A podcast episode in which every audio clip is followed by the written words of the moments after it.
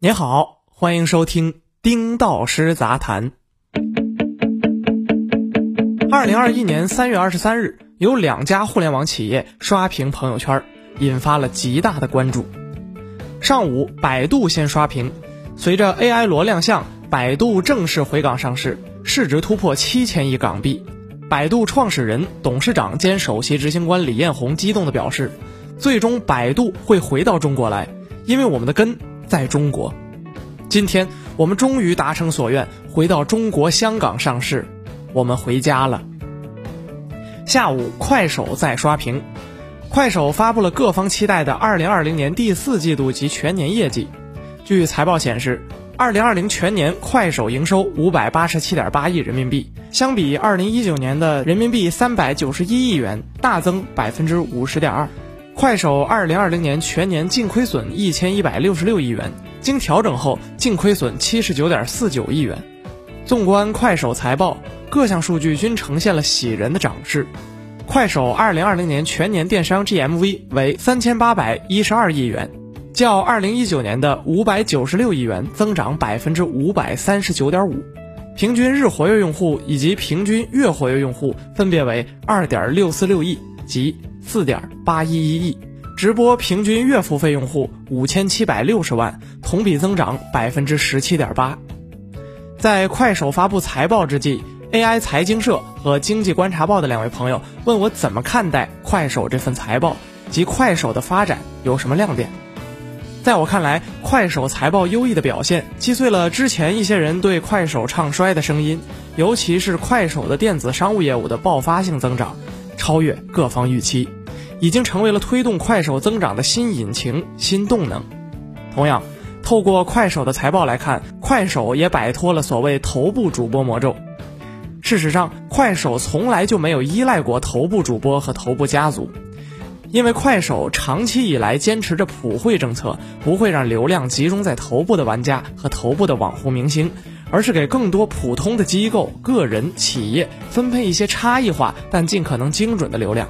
今天我们透过快手首份公开财报，继续聊聊这些话题。交易额暴增百分之五百四，电商业务成财报最大看点。去年我写了一篇文章，存在感很低的快手电商正在再造一个快手。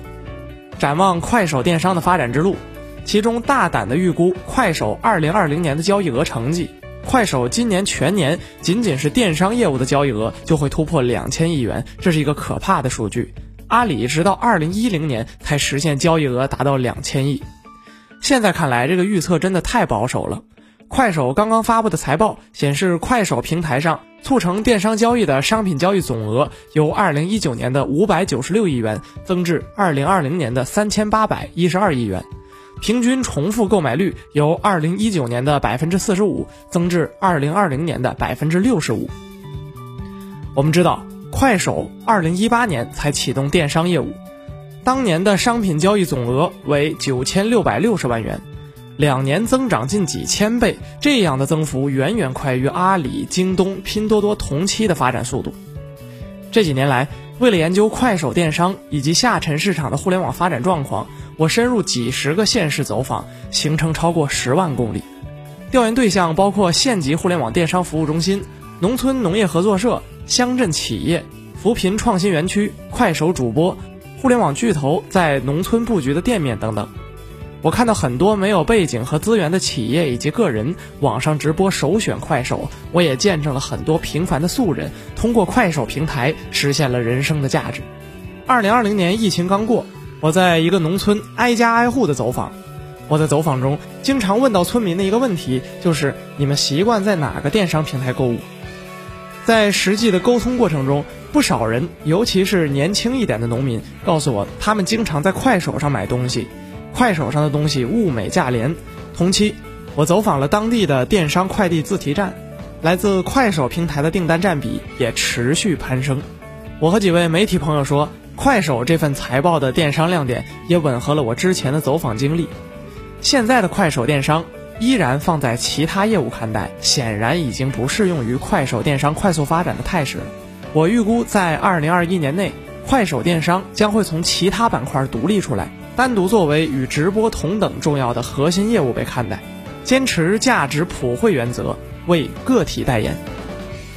AI 财经社提问了我一个问题：去年辛巴糖水燕窝事件给快手电商直播带来冲击，我们注意到今年春节期间快手大力扶持新主播，想问您，削弱辛巴为代表的家族势力对快手电商业务会带来哪些影响？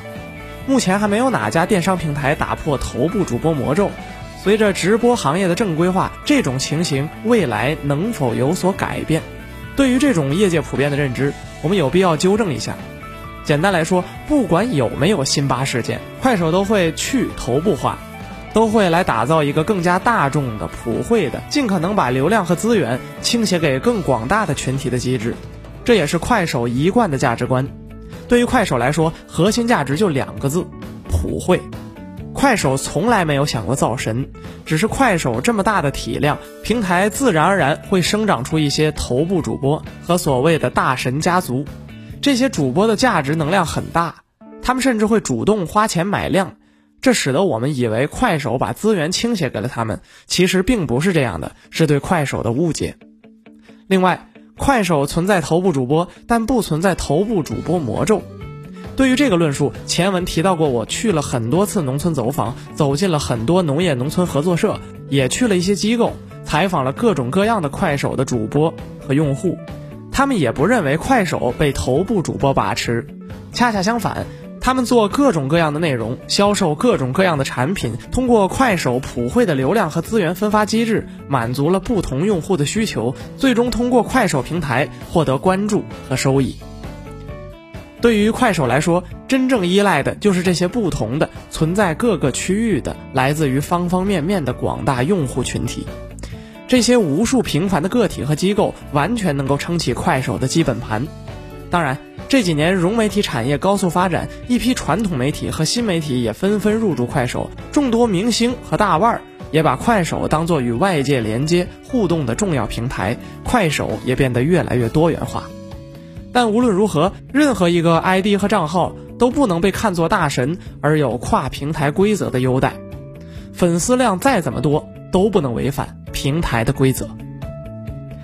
辛巴卖假货和素人卖假货同等对待，一律严惩不贷。正因为如此，快手尤其是快手电商业务才能够获得广大消费者的认可。每个人通过快手可以消费到他们所认可的产品和服务，因此失去了辛巴快手怎么办的声音可以休矣。互联网人口红利放缓，单位用户价值亟待挖掘。快手也有发展的隐忧，也就是互联网用户增幅的放缓。中国互联网信息中心发布第四十七次中国互联网发展状况统计报告，报告显示，截至二零二零年十二月份，我国网民规模达九点八九亿，较二零二零年三月份增长八千五百四十万，互联网普及率达百分之七十点四。快手的财报也显示。去年快手应用的平均日活跃用户及平均月活跃用户分别为二点六四六亿及四点八一一亿，分别同比增长百分之五十点七及四十五点六。这样的增幅虽然可以笑傲同级别的互联网巨头，但互联网总用户量的增幅已经大幅放缓，很快也将会影响到所有的一线互联网企业。我们对比快手 IPO 时提交的数据和首份财报的数据来看。快手的日活用户已经开始受到了影响。同样，透过腾讯等巨头近期的财报来看，各大互联网企业的活跃用户增长均大幅放缓。所以，未来包括快手在内的所有巨头要想办法挖掘单个用户的价值，提升单位用户的效率。而要做到这点，就要给用户提供一个可信赖、便捷的使用和消费环境。可喜的是，快手也认识到了这点。快手的掌门人宿华在财报发布后表示，直播电商业务最关键的要素是增加消费者对主播商家的信任，因此快手将发力电商信任建设，包括平台治理、品质控制、对商家生态的持续建设和品类扩张等等。另外还有一个小细节值得关注，那就是用户使用时长。财报显示，快手 APP 日均使用时长八十九点九分钟，同比增长百分之十八。这样的增幅对于快手来说也是一个好消息，给了其抵御用户增长放缓却依然可以实现增长的信心。本文作者丁道师，欢迎订阅我们的频道，我们下期见。